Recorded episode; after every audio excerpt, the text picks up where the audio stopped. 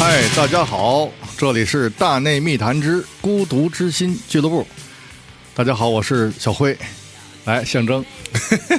大家好，我是象征。哎，哎，小辉老师啊，这个第一期《孤独之星俱乐部》出来之后，这个啊振聋发聩啊，没有没有，这个哪有啊？这个吸引了很多这个年轻的听众朋友们啊啊，非常表示这个节目非常好嘛，嗯啊，这个尤其是小小辉老师念这个念书的这个片段啊，嗯这个啊，嗯，这个非这个这个什么， 没这么没词儿 了吧？哎呀，这怎么办呢？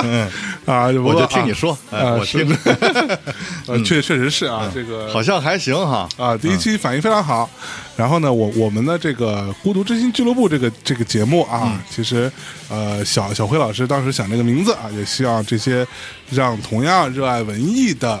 呃朋友们聚在一起，嗯啊，大家虽然每个人都是单体的呃孤独的心，但是联合在一起却能彼此温暖啊，是是有这寓意吧？呃，有这寓意。啊啊嗯哎呦孤独得之了心俱乐部，嗯呃，俱乐部嘛，对啊，你要不孤独，你就不好意思进来。哎嘿，啊，你要是进来之后你不跟大家聚乐呢，你也不好意思这跟大家打招呼啊。嗯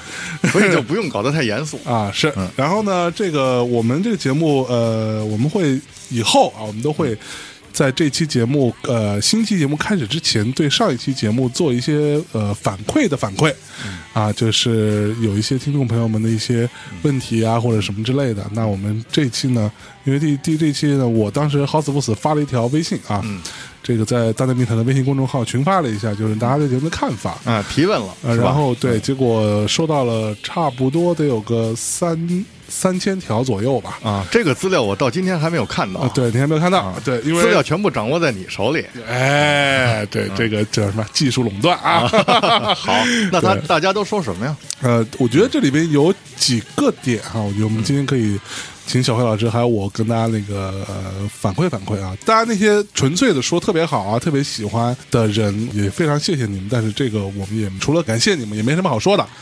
对吧？然后呃，有那有也得感谢。对，得感谢啊。然后有一些呢是觉得说，呃，虽然呢我之前买过阿成的书，嗯，啊，我书架上也也有他的作品，但是还没但时是间我看都没读过啊啊，我也没想，就是没有一个契机去翻开来看。嗯那很多人我觉得都有这样的一个问题啊，就是可能买书的时候都心里头，嗯，这个怀揣了很多的这个美好的憧憬，嗯，啊，觉得自己会在一个夜深人静的夜晚啊，然后把它静静的读完，跟书中的灵魂嗯做一个交流啊。但是实际情况呢，就是买回来之后基本上就束之远搁在高那儿阁了，对，啊啊，我自己当然有很多这种情况啊，你有百分之多少还没看呢？嗯，八十吧。 对，嗯因为我每次一买书就买非常多，你知道吗？啊啊就嗯就是就是就是这样的，就是买的时候觉得就是已经看过了，就是买的时候就觉得自己太有学问了，对啊，就够 了，就够对了。看了光看一书名，哦，哎哎呦，啊这够这了，这啊书我我有我有，对啊有 了。其实买书是这样，买 CD 也也经常是这样，啊是吧啊买唱片经常这样的，啊，那我倒还好。嗯，每张都听，对，潘永武只要是我买的，我每张都听过。黑胶我买的我全部都听过。嗯，对，然后而且都不止听一遍。嗯，啊，可能买的不够多。 然后呃，也有很多，就刚刚那个记者说，很多朋友说这个，嗯、就本来都没读，然后听完这节目之后啊，就觉得马上来了兴致啊，就拿拿出来读一读，这是非常感谢小辉老师这件推荐啊。 嗯，这是推推荐一下吧，嗯，可能是因为我读他的东西多了一点儿，啊，多了一点，这也不是一好事儿，是 吧？就是他的一般的出的，我应该都是都看过。啊啊。那你接着说，大家还有什么意见没有？呃，然后有一些意见呢，当然，当然，其中有一部分就是说，这个呃小高老师第一次上节目嗯啊，第一次这个主担当一档节目啊，这个还是有点紧张。嗯对啊，这嗯也没经验，这没办法，对然后自然而然呗。然后有很多人都提出来，小高老师口比较渴，哦，就不知道是为什么。你上次是口渴 吗？我饥渴，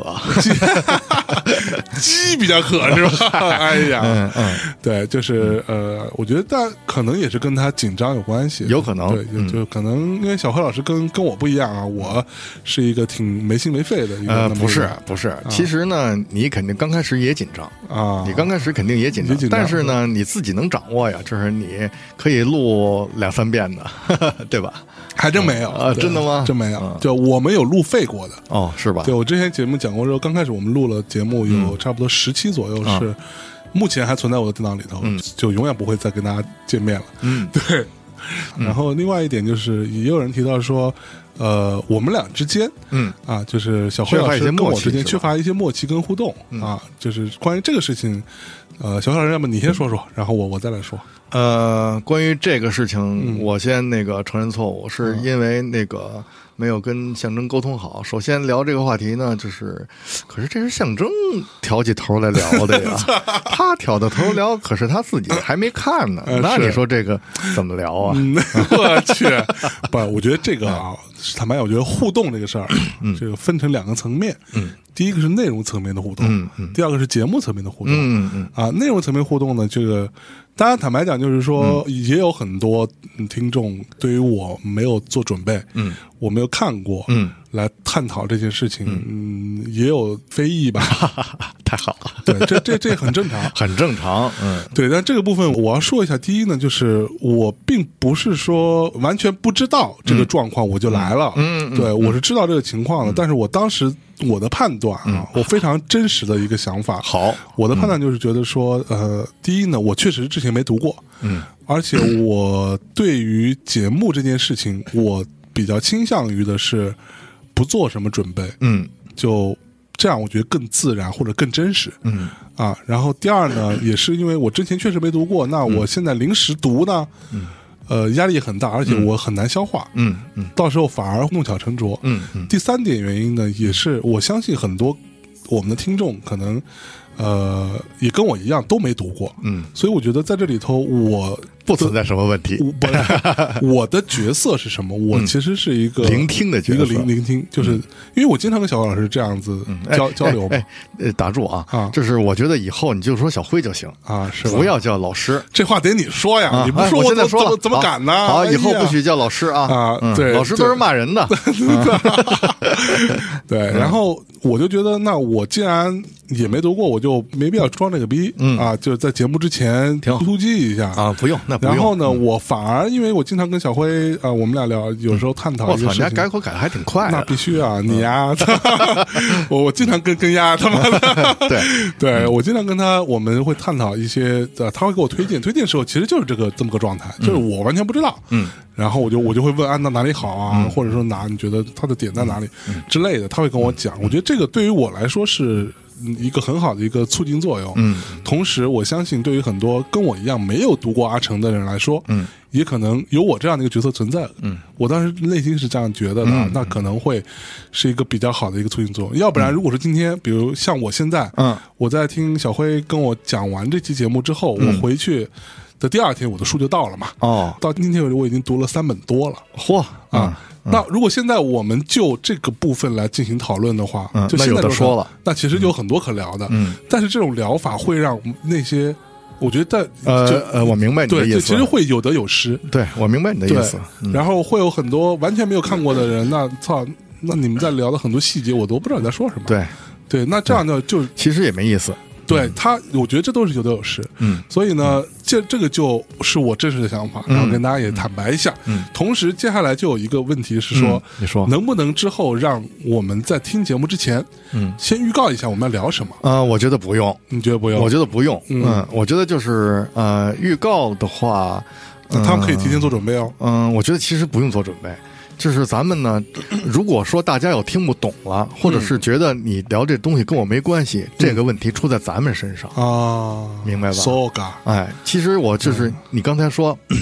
呃，咱俩互动不好，嗯呃，有两个问题，一个是你刚才说没准备，这个嗯其实也不怪你，就是说没准备有没准备的疗法是，啊，但是呢，你是说这是在内容的互动上。嗯嗯嗯，但是如果要说在主持，就是来咱们俩谈话这个互动上，嗯嗯嗯其实是存在缺陷的。是，这个缺陷跟内容没有关系，嗯嗯嗯，这个是我的没有经验的问题。嗯嗯嗯嗯，就比如说，对嗯你抛过来一句话，你啊踢，你把球踢过来，我应该接住嗯啊嗯，怎么再踢回去这样是的是。但是呢，我不应该躲，对吧嗯嗯，这是我缺乏经验啊啊。这个其实很自然，咱们之后呢，慢慢的慢进慢入磨合状态啊啊，慢慢进入状态就会好。嗯是，其实大家大家如果有兴趣啊，嗯，回头听听那个我们前可能 呃二十期节目，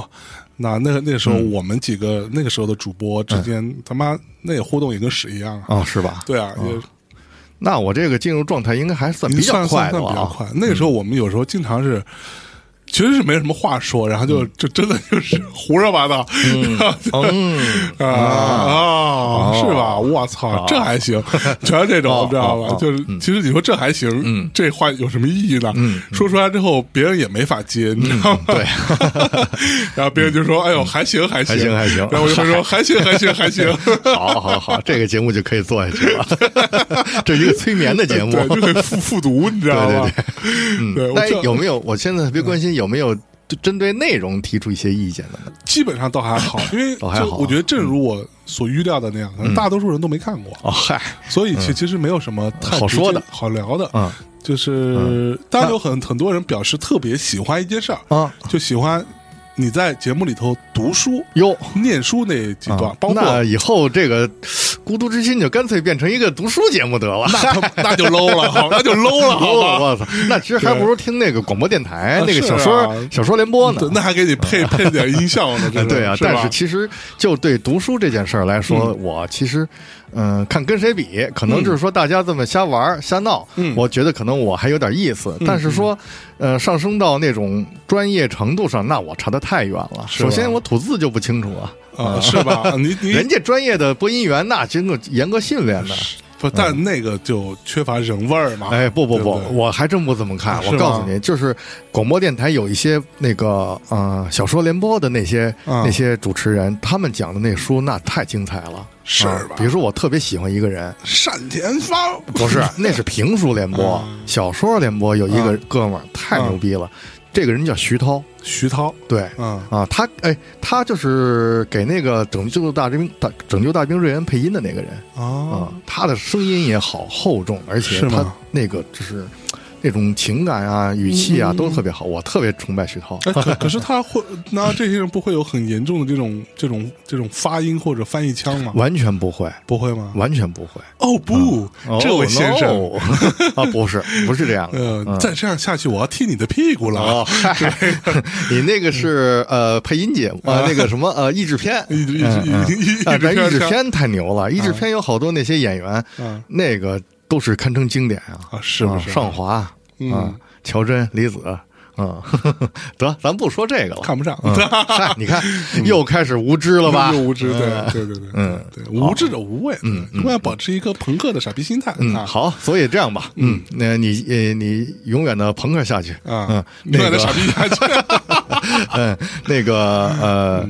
这个节目呢，就是需要慢慢来嗯啊嗯然后呢，大家喜欢的东西，呃，咱们尽量要保持，嗯没错。然后呢，需要改进的地方，然后慢慢来，嗯嗯嗯嗯我来调整。嗯好了然以后有了经验就好哎了。，另外也有也有你说也有很多朋友说啊，嗯这个你说呃，大地密谈终于出了一档专门的读书节目错啊，这个非常开心啊，不是，是，还真不是。还真不是，不是给大家解释解释嗯、孤独之心其实初衷是，呃，我们的初衷其实是想，呃，做一档谈文艺话题的节目。嗯嗯嗯，它比如说会涉及到，呃，聊图书，嗯啊、聊美术，聊摄影，嗯啊、聊电影，嗯就是聊这些凡是跟文艺有关的话题。哎，哎，咱们嗯是、呃想做这样一档节目，嗯而嗯不是说呃做一个读书节目，是，嗯，就不不是单纯的一个读书节目，不是单纯的读书节目。嗯嗯，就是不是单纯显摆自己在读什么，呃 特别牛逼。对一个节目，其实我觉得就是千万，我的呃我的想法啊，嗯就是千万不要呃做成那种就是呃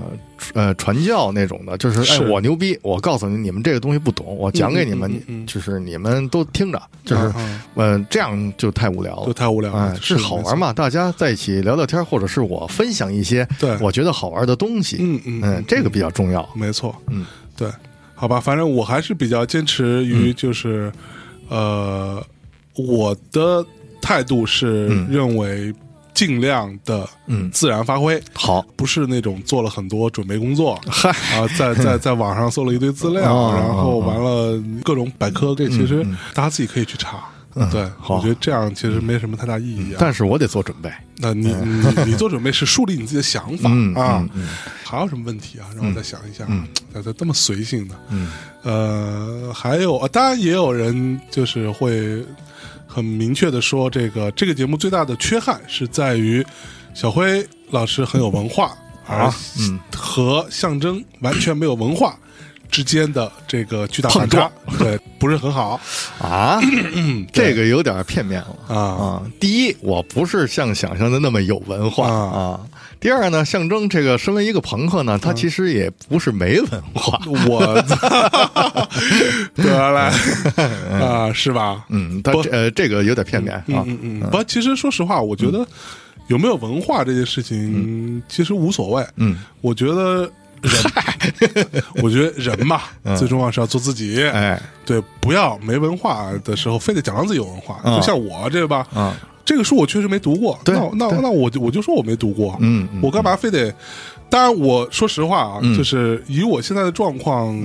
我可以伪装我读过，嗯对吧？嗯就在我装就我可以嗯装嘛，你可以装我可以嗯装我读过，我会我可以查一些资料，查一些东西，然后一些各种人的观点，我我拿来拿来摆一摆，我也假装我自己读过，嗯那这个对我来说也不是什么难难的事儿，啊。只不过这可是你懒啊，你不愿意啊，就是你没时间呀、或者你懒啊。不是我懒，是我觉得这样非常 假。哎，对，对我觉是，得首先是这样非常假，对然后呢，其实你也不愿意这样。对，我不愿意，我不愿意这样做，就没读过就没读过。对，对，就是 真的我明白了，啊你呀、啊说了这么半天，啊，你就是说呀，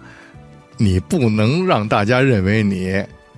没文化啊不。不不不不，你们尽可以认为我没文化， 一点问题都没有，真的是。嗯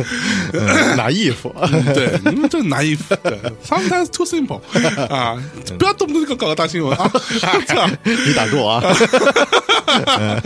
好吧，那我们这个前期反馈的部分啊，就到这里吧。嗯啊嗯，对对啊，其实说到反馈，其实我也看到一些评论啊嗯，其实大家呢，我觉得啊，还是喜欢就是这个节目要更有趣一些。嗯嗯啊，其实呢，呃，观点是一定要有的，嗯啊，观点要有，然后知识含量呢要有一点，嗯，但实际上如果要是侧重于这些东西，可能那样的话，大家会觉得枯燥。嗯是是是，啊，所以大家其实很多还是嗯、呃觉得有趣这事儿比较重嗯要，包括很多评论说，嗯、我看到网易上、网易云音云音乐还有嗯、呃微博上有一些人说特别喜欢听念书那段，啊哈那是为什么呢？是因为首先那文章写得 好，那文章写得有意思，是哎，就是大家还是觉得有趣比较重要，嗯嗯嗯，所以以呢，咱们这点要坚持，是嗯，这很像是开这个节目的策划会 啊！ 好，把策划会给大家听一听啊！嗯好，嗯，那我们这个哎，那喘口念气儿吧啊，念你说嗯书这个事儿是吧？啊念书这事儿这样吧啊嗯你你要，不大要家给他喜欢听啊啊，咱们就每次都念一段啊，然后呢，就是咱们挑短的，啊大概能念个十分钟的这种，咱们念一段。那你啊给以大后家要继承，要不给大嗯家念一段呗？现在就念。呃，嗯我觉得放到最后吧，像彩蛋一样。你放到最后，你你跟这期节目有关系吗？嗯，你可。以，我觉得完全没关 系，就是这个呃，嗯念什么都无所谓，就是大家其实就是为了好玩嘛，就是觉得有趣就行了，是不是啊不用不用非有关系。啊，好，嗯行，好嘞，那那个我们接下来给大家先进一首歌啊，嗯然后进完这首歌之后，我们就进入到我们这个新的一期，新的一期节目的正式内容。嗯好，啊，嗯，哎，我发现现在你你是主播呀。对你，你你得控场啊， 你我这习惯性控场，好 这，对，怪啊我呃嘛那个歌掌握在你手里，来，啊咱们给大家放一首嗯来自于 Johnny Mitchell 的 Johnny Mitchell 的一首嗯 Mitchell，歌嗯， 《Sex Kills》。我们在这首音乐当中回来，开始进入我们这期的主题。好，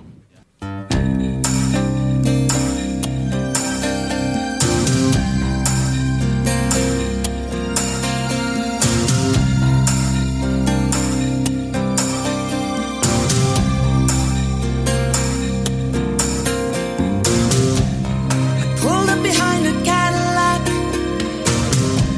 We were waiting for the light. I took a look at his license plate. It said just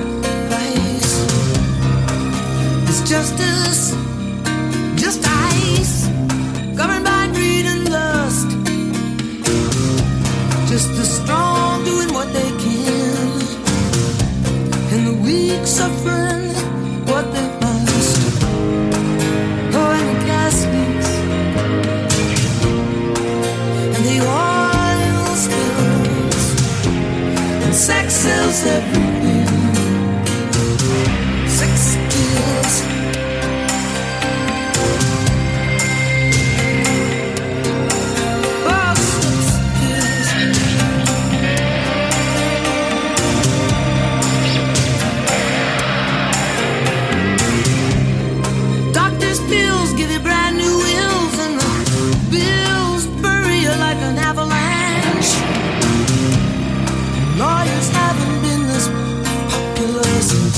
Robespierre slaughtered half of France. And Indian chiefs for their old beliefs know that balance is undone. Crazy lines, you can feel it out in traffic. Everyone hates everyone. And the gas leaks and the oil spills. Sex sells everything. Sex kills.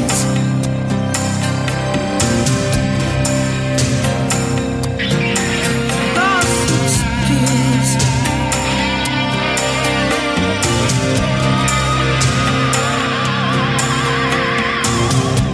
All these jackoffs at the office, the rapist in the pool, all the tragedies in the nurseries, little kids packing guns to school. The ulcerated ozone, these tumors of the skin, this hostile sun beating down. Massiveness 我听完，哎，我那个哎，哎呀，这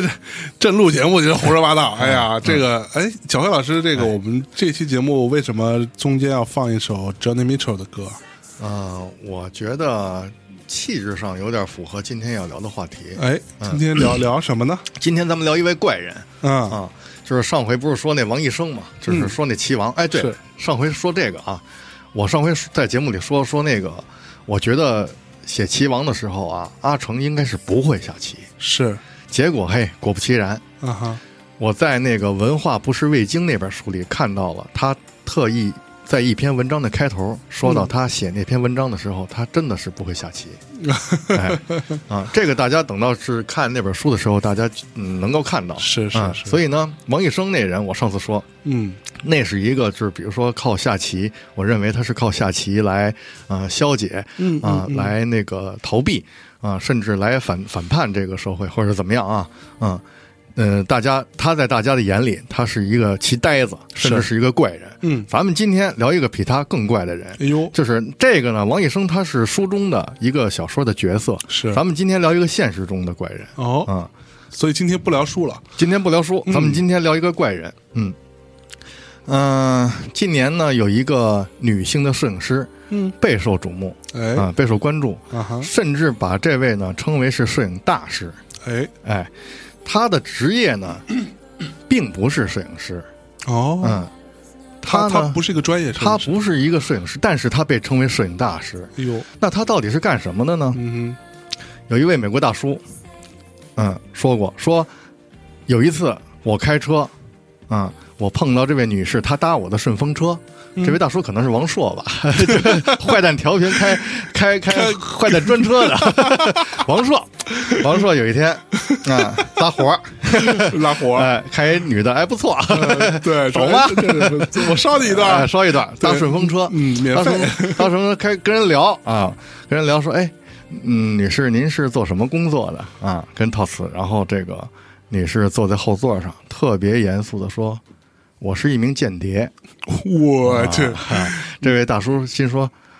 别操蛋了， 对哪他妈有间谍自己说自己是间谍的？对啊，，怎么会啊，对啊，嗯，所以呢，所以他到底是不是间谍？他是不是间谍这事儿，咱们之后再 呃分析分析啊，他到底是不是间谍哦有可能是吧我觉得还真有可能是间谍，是吧 但是他也可能是要是间谍的话，可能是一个特别失败的间谍 吧。是到处跟人说自己是间谍，但嗯所这以事儿他不太一靠谱辈子其实他几乎只从事过一种工作，那就是嗯保姆。哦，所以我说到这儿，嗯可能喜欢摄影的朋友就都知道了，嗯哎我说的这位是薇薇安迈尔。对 Vivian Mayer，哎，啊被外界呢，就是被现在的人就是定位为一位伟大的保姆摄影师。保姆摄影师，哎嗯嗯，这个薇薇安迈尔啊，嗯她拍了一辈子照片儿。是嗯，她呢，嗯，据现在的资料来看的嗯话，其实拍照这件事儿还真不是她作为业余爱好存在。啊，虽然她对是一保姆，但是拍照不是业余爱好。我觉得保姆的本职工作可能更像是业余爱好吧，对他来说，对她来说，可能倒像一 个呃呃业余的事儿。对他好啊像不是太在意这个事对儿。嗯这个拍照这事儿、摄影这事儿，在她生命中是占有很大的一部分比重。是没错，所以呢，她后来被誉为说，呃，摄影史上的一个奇迹嗯啊，嗯嗯嗯美国最深邃的街拍摄影师。是哎，街拍这事儿你了解吗？我不太了解，街拍这事儿你对不太了解。哎，那你拍照吗？我拍啊，你拍？对，那你在大街上拍过照片吗？拍过啊，拍过。那你你当时是怎么想？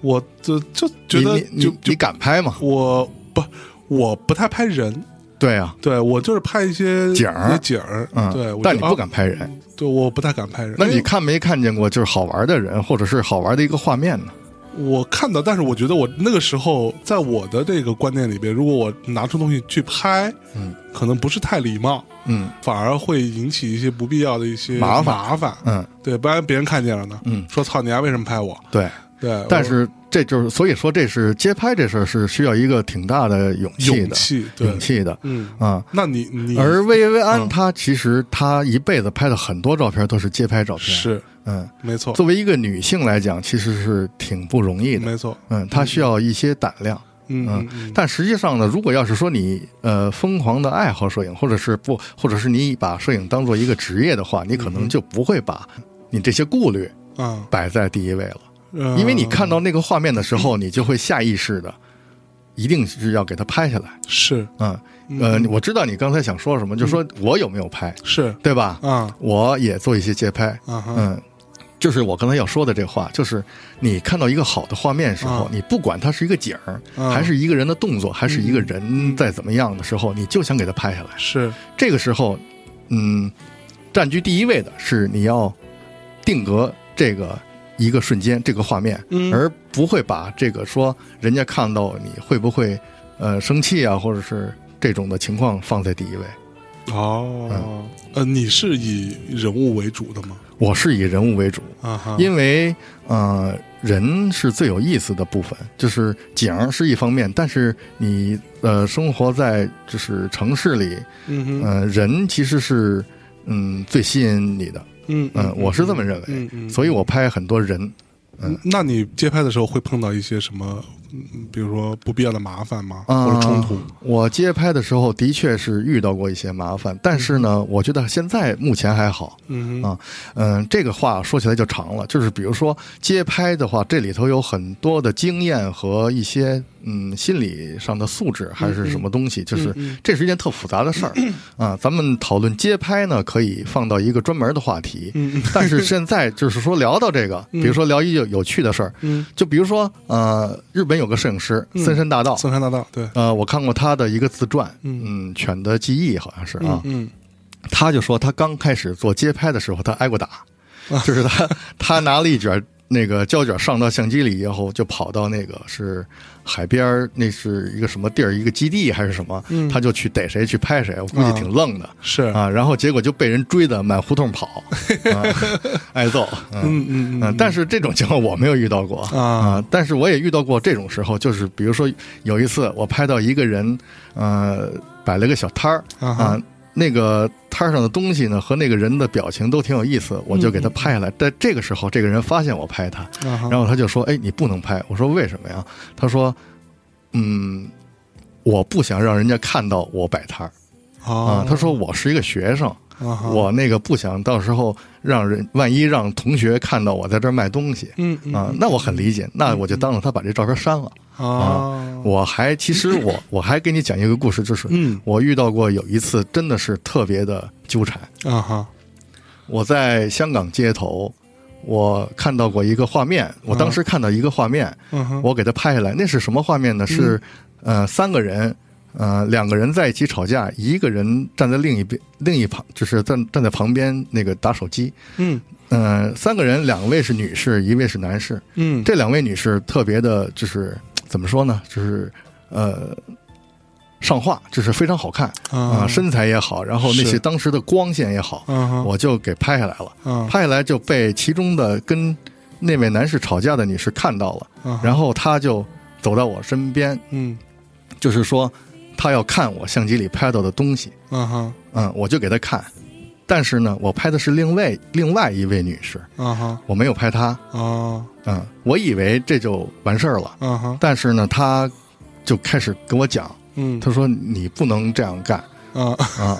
她说，她其实是以为我是狗仔队，啊，也许她我不认识她，也许她是不是一个明星我不知道。哎呦啊！但是有呢，有他可就说能你不能这么干。嗯他说你不能说你拿这个照片去卖钱，你不能为了钱来做这样的工作。嗯是就是他给我讲了半天，我就跟他解释也没有用。啊 啊后来你他啊说操，我他妈不是狗仔，后来她男朋友来了，嗯然后说怎么回事儿？我说他就是，呃，以为我拍到他怎么样怎么样，然后哦这个男士把我拉到一旁说他喝醉了啊啊啊，，说他喝醉了，说嗯完全没事儿，说那个他就是喝醉了。啊是这么回事儿，但当时让我就觉得挺那个是挺别扭的嗯嗯。后来我也想过这件事儿是不是真的是不能做呢？嗯，嗯对，就就是街拍这件事情，其实我们看那个呃 Vivian Mayer 她的很多作品啊，嗯其实我觉得这个跟你的处境其实还是不一样，嗯因为她当时处的年代嗯，是在六十年代、五十年代，他从五十十年代就五开十始年代开始拍，拍，嗯那个时候其实在，即使在美国，她的妇女地位其实并不高的，嗯其实她本身长的样子是一个比较怎么说，看起来还挺、嗯挺高大的。呃，他身高很高，他应该有一米八，对，嗯就是一个非常高大的那么一个人，瘦瘦的，拿着一个相机，还要拿一个很大的一个相相机，嗯在路上拍。我不知道你街拍是不是会比较刻意的挑一个比较小一点的相机或者什么的。嗯嗯，不会是这样的啊。 就是讨论薇薇安街拍这事儿的时候，有一些专家说，嗯说拿他拿的那部相机是可以方便于隐藏自己，嗯啊，他拿那个是什么相机呢？他拿那是一台禄来相机，嗯是嗯幺二零的禄来相机。是是一个比较，就是一个方形的一个，呃，是那个相机本身是长方的，长方它的拍出来的画面是正方形的，正方形的啊，对幺二零六乘六的这个啊哈画面啊哈，这个底片是一卷十二张十二张啊，那个是禄来双反啊哈。什么叫双反反？对，和咱们那单相机咱是们叫单反反，对啊对，咱们是单反，它是双反哈。双反是什么呢？就是它相机有两个镜头，啊双反是指双镜头吗？双镜头，哦它两个镜头，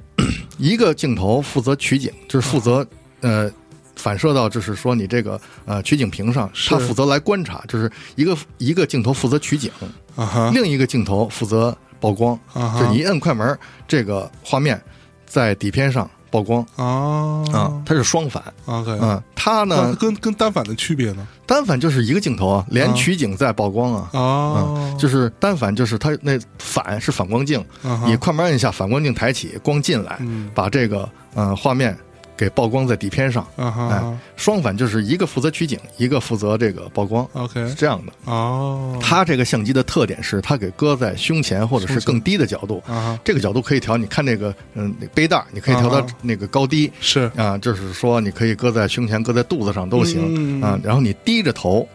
面向你的被拍被拍体，就是嗯嗯嗯嗯你面向你的主题，就是你是低着头。呃，那些专家的意思就是说， 低着头会没有这种进攻进攻的感觉。啊哈你把相机举在这个眼前，啊哈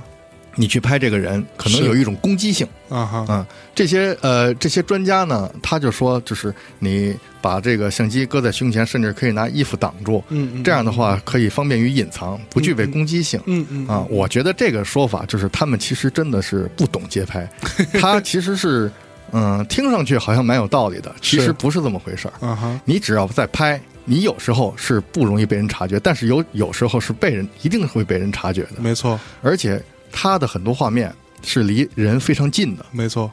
是这样啊，嗯有一种街拍，你可以用长镜头、嗯长焦、大炮啊啊，你从远处拍。对还有还有一种街拍的人，就包括我，啊哈，我是使那种标准镜头，嗯嗯嗯嗯很短，标准镜头。你要把这个人拍到足够的清楚、足够大的时候，你一定是离这人很近。嗯嗯嗯这个时候，有时候可以不被察觉，但有时候是一定被察觉的。是你包括看到薇薇安她拍的照片，嗯很多的人都是面对她的镜头，对看着她的相机，是面对她，这时候不存在隐藏的问题。没错，哎，就是，呃，我们刚刚讲的这些东西，其实是在那个呃，有两部纪录片哈，嗯，呃，一部叫做《Finding Vivian Meyer》，嗯，呃，寻找薇薇安嗯寻寻寻找薇薇安啊，这个是一部获奥奥斯卡最佳纪录片提名的吧？最佳纪录片提名，提名就但像呃，是不是还有一部叫什么《呃寻找小唐人》？人，这个大家都我看听过说。是个美的，哎，啊对，呃，是个美嗯对我觉得这两个片子其实我们还有一部是 BBC 啊还还 BBC 对拍的还有一部还啊，有以照 BBC 片作为呃素材，对用用薇薇安生前的一些照片是作为这个主线，嗯嗯嗯，然后采访一些人，嗯没错，其实这个东西我觉得是，呃，如果说嗯对这个摄影师有一定兴趣的嗯同呃听众朋友可以去看一眼这个纪录片啊，这两部纪录片，呃，我觉得这里面他们有反复提到，就是刚刚小辉讲的那个事嗯情，说这样的话他不会。纪录片原话，他说不会跟被拍摄对象做所谓的 eye contact，、就是眼神的直接的接触。嗯嗯，但其实我们看那个拍的成品的照片的时候，它是有眼眼神直接接触的，嗯是只不过他没有拿眼睛直接看着你，但他透过一个九十度的角，嗯，这样反射回来，他还是在看着你，还是在看你。其实对就不存在说你把相机搁在肚子上头，还是搁在眼前，嗯啊，其实就不太存在这个问题。是是就他是还是在看着你嗯，嗯嗯。其实这个我这就需嗯要很大勇气。没错，嗯就像刚刚讲的说，因为在五六十年代的美国嗯的那个状态下，其实一个女性，而且还蛮显眼的，嗯而且她的穿着，其实我看纪录片也有讲到，她的穿着其实是比较古板，感觉是那种二十年代的衣服，嗯，对她拿来穿，然后所以说相对来还说经常穿一个大靴子。 对我觉得对他对穿那大靴子可能是方便于他走，他到处走，嗯嗯嗯嗯在街上走。是哈，嗯，然后还说他大步流星，对啊对走步对如对风，对啊，有点男性化。是嗯是是，这些所有的东西其实是使得我们会觉得，像我刚刚为什么说小嗯辉跟他的处境会不一样，嗯，一年代不同，嗯而且你是一个男人，他是一个在那个年代的一个女人，嗯，对，而且。现代人跟那个时候的人嗯的很多的那想法也会不一样，我觉得他可能更艰难一些嗯，嗯其实呢，这是你这么认为，啊。嗯，你不在挖掘啥的，是吧我不这么觉得，为什么呢？就包括我现在有时候在拍，如果我要有时候也经常会遇到这个问题，嗯就是你举起相机面对一个人的时候，可能他这个动作就变了，就是他哦意识到你要拍他， 对，他就马上就是把身子背过去，或者是把脸给挡上，或者怎么样嗯嗯啊嗯？这个时候呢，就是他排斥你，嗯，嗯但其实我有时候会觉得，如果要是一个女士拿着相机对着他拍的时候，其实反而倒哦，倒比那个男士更方便。啊哦，，因为女士毕竟她没有攻击性嘛，就是呃会觉得比男性好一点儿。嗯嗯啊嗯嗯，这个其实都没有太大的问题，嗯嗯关键的还是要过自己这一关。是，就是说，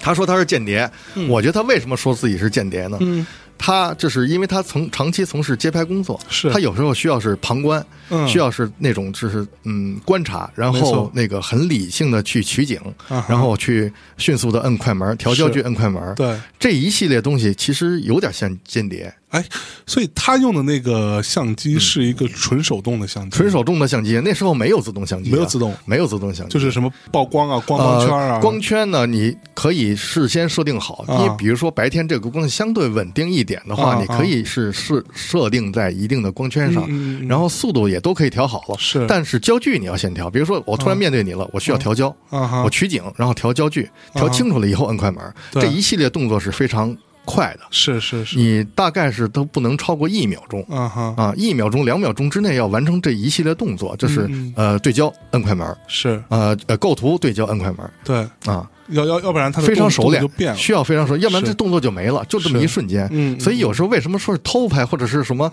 呃，他觉得自己是间谍呢？有时候就是要在不察觉的情况下去拍这个东西，嗯啊去嗯、呃去迅速的把这个景给抓下来。哦，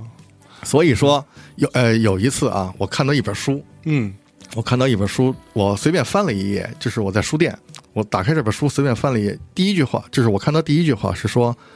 在某种意义上，嗯一个称职的摄影师都是一个盗窃者。嗯我当时看到这句话，我吓一跳哼啊哈，啊，因为我所以也挺挺危言耸听的是吧？对，但是呢，我有这种感觉，就是有时候我拍的话，你会有这样的感觉。嗯嗯只不过呢，这句话完全就是说，像点破这个窗户纸一样，把嗯这个事儿给点破了。嗯啊哈嗯，有一个作家，嗯说过一句话，这个作家叫阿坚嗯啊，他有一句话我是从网上看来的，他说，嗯、所谓街拍啊，无非就是在盗窃世间之美，哦，嗯哇，盗窃世间之美。嗯嗯，所以说，薇安说自己是间谍。首先，我是从摄影的角度想，他可能是当时他经常呃拍照的这个状态，可能他觉得像个间谍一样。嗯，所以嗯他所以并不是在完全开玩笑，哈哈， 我是这样想。啊是嗯，嗯，其实他作为保姆的身份哈、嗯当然纪录片都有采访当时被他照顾的那些看管的那些小朋友，嗯现在都长大了，嗯，大多数的反应都觉得他其实并不是一个嗯称职的保姆嗯称职的保姆，对他们其实也不是太在乎，不太在 乎，只是对他可能是把摄影这件事儿放在第一放位，在第一位啊。对带孩子这件事儿，比如说做保姆这件事儿，嗯嗯只是他用来呃谋生的一个手要谋段。生的手段比如说他对拍照片可能不挣钱，他一辈子也没有因为照片这事儿卖过钱，卖过钱对挣过钱没有有。嗯嗯嗯，他比如说做找一个稳定、相对稳定的工作，然后有充裕的时间能上街，嗯嗯啊，嗯能拍。是所以呢，他就是一直在从事保姆工作。对而且其实啊，薇薇安她的母亲嗯，就是保姆。是他可能是对别的也不太了解，就觉得这事儿比较适合他，比较比较比较比简单，嗯较适合他，所以他就是说一辈子拍了大概有十七万张底片，对，嗯，这个量非常大，非常可怕谁也想象不到，就是说他能干了这么一件庞大的事儿。是他也不向人说，这是他自己拍完照片自己欣赏，对，啊、不太推销自己，而且他有很大量的照片都没有冲洗，呃，对就是留下来的都是有上千嗯，胶卷没有冲洗，没有冲洗过，嗯，所以所以谁都不知道他干了这么一件对对庞大的对事儿，嗯因为我看到有一个细节是说，嗯，这个细节其实让我能够理解他为什么选择保姆这个职业，嗯因为胶卷对他的收入状况来说其实挺贵的，嗯。就不是说可以随随便拍的，不是随便拍，跟现在数码对完全不是一回事。完全不是一回事儿。嗯，所以他一卷，像你刚刚说，它有成本的嗯他那个一卷一卷12十张张，嗯，他基本上一天拍一卷，一天拍一卷儿一，天拍一卷，然后这他是他的高产期，就是对说他工作比较稳，相对稳定稳定的时时期候。他曾经在一家儿做过十七年的保姆，嗯从这两个孩子呃很小的时候一直带这两个呃三个孩子，嗯带这三个孩子，然后一直十七年，带了十七年，在这段时期是他比较稳定的时期，没错。呃，据统计，在这个时期，他大概是一年拍五千张底片，哇也就是说合下来的话，一天要拍一卷儿。嗯嗯嗯，没错。然后就我看到他那一卷，就是有专门的一个片段，是把那一卷的按照他的拍摄顺序，把它给排列出来。那一卷就是他早上送小朋友去学校，对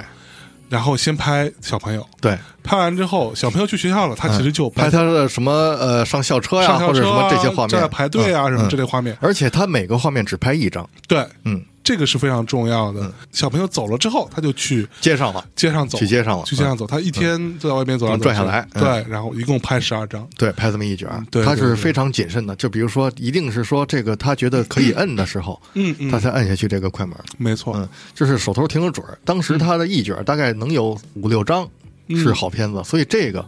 非常了不嗯就起。它的出品呃非出出片片率很高，高，嗯，这个非常了不起。嗯嗯嗯他干了这么件事儿，嗯在他活着的时候，他是两千零九年去世的。嗯他呢干了这么一件事儿，谁都不知道。嗯哼嗯，那他就是你和我，嗯怎么知道薇安的呢？就是因为媒体的一些报道吧，报道，嗯，呃，媒体为什么报道？是因为这里头呢，就是呃，发现薇薇安的人，嗯，嗯，是怎么回事儿？对，这个我给大家给讲大讲嗯家讲一讲，就是没这个，看过这片子或者不了解薇薇安的人，嗯我给大家讲讲，美国有一种公司啊是做什么呢？是做呃仓储公司。啊哈，什么概念呢？就是你们家如果有东西放不下，你你你们家搁不下了，啊哈，你就去这个仓储这个公司他给你租提供一个地儿，租块地儿，嗯啊，有大有小，啊，价格我估计并不便宜。啊哈，你想啊，它在一个大厦里边这么一个储藏间，嗯，它应该不会比停车位便宜很多，甚至比停车位会贵。哦嗯，，这个薇薇安就在这个就是这种公司的客户，他呢在这种就是在这个相处公司，他大概租了有七个储藏间，啊哈，嗯啊哈租了七个储藏间。是到他两千零七年的时候，就是他他是两千零九年去世的嘛，对等到去世的前两年，他已经就是没有能力再支付这笔费用了。啊，嗯对，就是因为你要付租金嘛。对，这个仓储公司有一个铁的 规矩，就是说只要两个月收不上租金来，嗯你存在这里的东西就得会被卖掉，就被拍卖。就被拍卖，就被卖掉。嗯嗯嗯，他当时就甭管你的是什么，甭管里头是什么，嗯就是你这东西你要付不出钱来，我就只能把你的东西给卖了来抵嗯这租金。是哎，当时他那个时候已经有五个储藏间啊，付不了钱了，是，这五个储藏间的东西加起来得有三车，就是三辆车那么多。哇，就是大概相当于搬家公司那种，就是呃货柜，就是那种就是箱车，哦哦哦呃小点的箱车，有大概有得有三车是啊。这三车东西都是什么呢？不是被一个人得哦到了，这个人叫罗杰，罗罗杰被他给买了。啊哈，嗯，这种公司就是他是他的操作程序是这样，他只是说，嗯、你想买，你有这意向，来，请你来，然后他把大铁门打开，让你看到这间屋里头有多少个箱子，嗯你站在外头，你不能进去，啊，你开个价儿，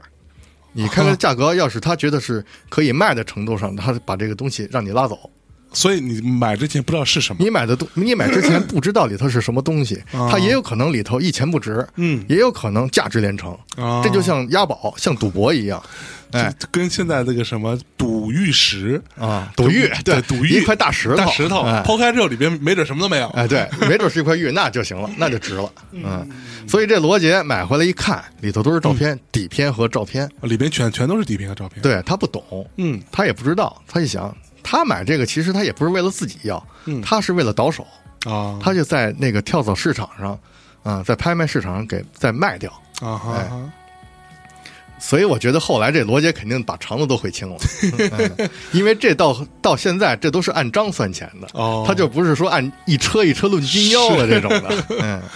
买这批照片的在拍卖市场上买这批照片的人，大概有那么几个，嗯啊，其中有四个人 就是因为薇薇安来就是留名青史了。啊嗯啊，，这四个人呢有专门做房地产的，嗯呃，这哥们儿叫马洛夫，马洛夫啊岁数很年轻，很小。小马洛夫是做房地产的，。啊嗯对，还有一个是那个做老照片生意的，叫斯莱特里，嗯啊他是专门做呃老照片老照片的，所以他稍微懂一点。嗯还有一个是学艺术的一个木匠，啊、这哥们儿叫什 么格尔斯坦，嗯嗯还有一个人是瘾君子，吸毒的啊兰迪啊，那吸毒这他买了干嘛呀他换钱 呀，对啊，他拿他在卖，然后赚钱呀。 ？OK 啊，嗯所以这这四个人留名青史了，就是因为薇薇安啊，啊哈哈，然后其中四这个人买到这个啊东买到这些东西以后啊嗯嗯嗯，他们也不能判断这东西到底是是怎么样，是值钱不值钱。斯莱特里做老照片的嘛，他就把它给放到网上去了，嗯结果往网上一放，不得了，嗯嗯，好评如潮，是哎，使他们就意识到这个照片有价值有价值，嗯嗯嗯于是乎就这批东西就在这几个哥们儿手里倒来倒去，啊，倒来倒去，就这个个过程还特有意思。嗯嗯我听就是那个纪录片里，我我忘了有没有说到这个。嗯我看到书上说，就这个斯莱特里，呃，这这个这谁，嗯格尔斯坦啊，这个木匠，这木匠介绍过，当时他跟这个吸毒这哥们儿兰 迪做交易的时候的情况啊啊啊，就是两个人互相不信任。啊，然后约到一个偏远的一个旧仓库，啊，然后一定是带上保镖，嗯啊，可是这这个就搞这得个搞得跟毒品交易似的完全跟毒品交易一样。然后这个格尔斯坦呢，他也不不是特熟这黑社会这这这这这这道上的事儿，嗯然后就临时就赶紧抓一个什么能够帮他忙的，能够显得那么高大的那么一个是人啊，结果找了一个什么消防员，嗯啊，退休消防员，身材很高大，然后给他做保 镖。买了照片以后，驾着车狂奔在高速上，就赶紧跑啊生生怕有意外啊啊！结果是赶上了龙卷风，差点把命给送进去。我去啊结果第二次交易，第二次交易就换换换了另外一玩法了，找最热闹的地方交易。嗯，第三次交易的时候，兰迪意识到不能随便卖了，嗯嗯嗯，两千张底片，开了六位数。我去六位数什么概念啊？个十百千万十万，嗯两千张底片十万美元起。嗯嗯嗯，格尔斯我坦去，格尔斯，你看这就是非常值钱 了。嗯格尔斯坦这哥们儿呢，就是他完全是无力来收购这批东西，他就把这个马洛夫给叫上了。啊，就刚才说那个玩房地产那小孩儿，对嗯二十岁出头，把马洛夫、联合马洛夫一起收购这批东西，然后见面互相都带着枪、啊嗯 啊，就生怕说发生意外。嗯，结果这批照片到了格尔斯坦和马洛夫手里头，俩人还得分呀，对嗯啊俩人买的怎么分呀？嗯先把照片扫描了，先把底片都扫描，嗯然后回去分析，做分析。你我喜欢哪张哪张，然后还得想斗志啊。嗯是说我在挑照片的时候，我不能让他发现我的意图。你选一张，我选一张；你选一张，我选一张。啊哦，，最后呢，就是说你选两张，我选两张；你选三张，我选三张。嗯哼嗯，就是这么一个情况，斗智斗勇。哦嗯，哦哎，可是《Finding Vivian Mayer》那个、嗯那个纪录片的导演不就是马拉洛夫吗？对，对马洛然后夫这小子非常不简单。对，他在这纪录片里可没写这些，好像，马洛夫比较避讳这些。嗯啊，马他洛写的好像就是自己一个偶干了然一的经历，啊，偶然的经历，然后他干了一件，就是说为嗯了维维安来干了一件特别呃负有责任，就是他有义务去呃为维维安实现他的梦想或者怎么样，他干了这么一件事儿。嗯是，马洛夫这小子非常不简单，嗯哼，我觉得他呢，除了具有非常机智的这个商业头 脑，他还有一个特点，是是他成功的一个关键，嗯就是什么呢？刨根问底儿，哼，对对对穷追不舍，刨是根问底儿。对，马洛夫拍到这一，他当时是在拍卖市场上，呃，拍卖了一箱。他当时还他是代理，他都自己都没出现。但是纪录片里他拍他是在现场的，是其实他当时没有出现。他买了这箱东西回来一看是底片，然后他看到斯莱特里放到网上以后，呃，受到所好所以马马受到好评，所嗯以马洛夫也也就不懂就第一时间先拍到了一些，对他就是在罗杰卖这批箱子的时候，嗯他拍到了。他当然不是第一参，他不是参加第一次拍卖时候拍到的，嗯他应该是第三次。他第三次的时候拍到了一箱，嗯，打呃回去打开一看是照片，然后他开始分析这些照片，他也不知道值钱不值钱。嗯但是这小他也子不呢懂，嗯他会百度， 呃，不，嗨，说错了，他会谷歌，哎，他谷歌，他没有，他当时说没有发现什么关于薇薇安迈尔的消 息。就是搜完之后没有任何结果，其实呢，当时是两千零七年，薇薇安还没有去世。嗯嗯嗯，他没有穷追说，他倒没有说深究这个人作者是谁，是，他没有去找这个作者，他在观望，他看这个啊、呃放到网上的情况以后，他看看到火了以后，他开始琢磨这件事儿。然后呢，他呃运气好，他有一次谷歌、就是两千零九两千零九年的时候，他谷歌到一个消息，嗯就是发现了薇安去世的讣讣告。啊，他发现了这个讣告，然后呢，他就想是谁放上去的。他回去翻这些东西，发现了一些电话号码。嗯嗯他查找到电话号码以后，他打过去，发现那是就是说，十七年他在当保姆那家的，就是当了十七年那家的三个孩子嗯嗯给他发的这个讣告。因为那时候的话，呃，两千年、两千零七年的时候，薇薇安摔了一跤，嗯啊，进了医院，然后呢这三个孩子呢知道他的下落，然后给他嗯送进这个医院，就是这些费用是这个三个孩子三个来孩子承担付的。等他嗯去世，三个孩子给他发了讣告嗯嗯，他找到了这家人，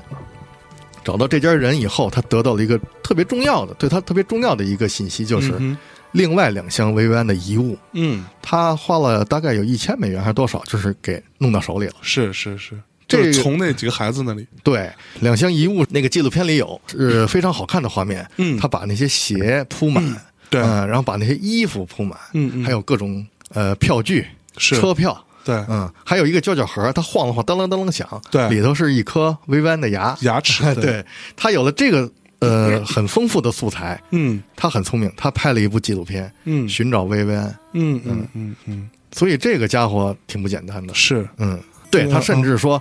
拍这这部纪录片的之前，他通过那三个孩子那条线，然后嗯包括一些线索，他穷追不舍，就是他深挖。他曾经做过保姆的那些那那些些家庭人家对他开始采访那些是人家，嗯，他搞了一部那呃个纪录片出来，很有趣的纪录片，对，那个纪录片其实单从呃纪录片角度来说，是一部还蛮有可看性的一个片子，对嗯挺有趣的，它比那个 BBC 那一部要好玩，嗯要好玩儿。对，而且它会有很多，因为我们刚才讲说这个呃，Vivian May 啊，她在拍摄的过程当中，很多时候是以她的她当时所做的保姆的那些小孩儿，嗯，为拍摄对象的。嗯她还做了很多这种这种，就比如说这个这个小孩儿，嗯就那个那个可能十五十五年前、或者三十年前，嗯，然后现在长什么样子，现在来接受采访，嗯他做了很多这样的对比，对，对，嗯然后这其中刚开始看的时候，我觉得还是就觉得哇靠，这个这个人还是蛮神奇的哈。嗯然后他看着看着，我觉得原来这个家伙其实是一个非常跟这个主流社会格格不入的这么一个人，嗯，对是一吧个，所以说他是个怪人，非常奇怪的一啊个！人。嗯你要听到那些雇主的那些采访，他们说的那些话，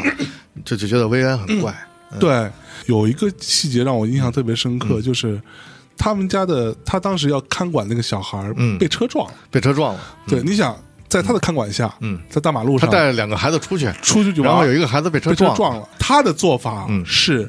在旁边拍，对，拍那个小男孩被车撞被完之车后，撞的那个画面，对，那小小男孩当然是受受了伤啊，受了伤躺在地躺在上。地上，然后嗯非常他的第一件事是拿相机拍下来，拍下来然后还说，还在那自己说，嗯，这回拍到了一张好照片儿。 对，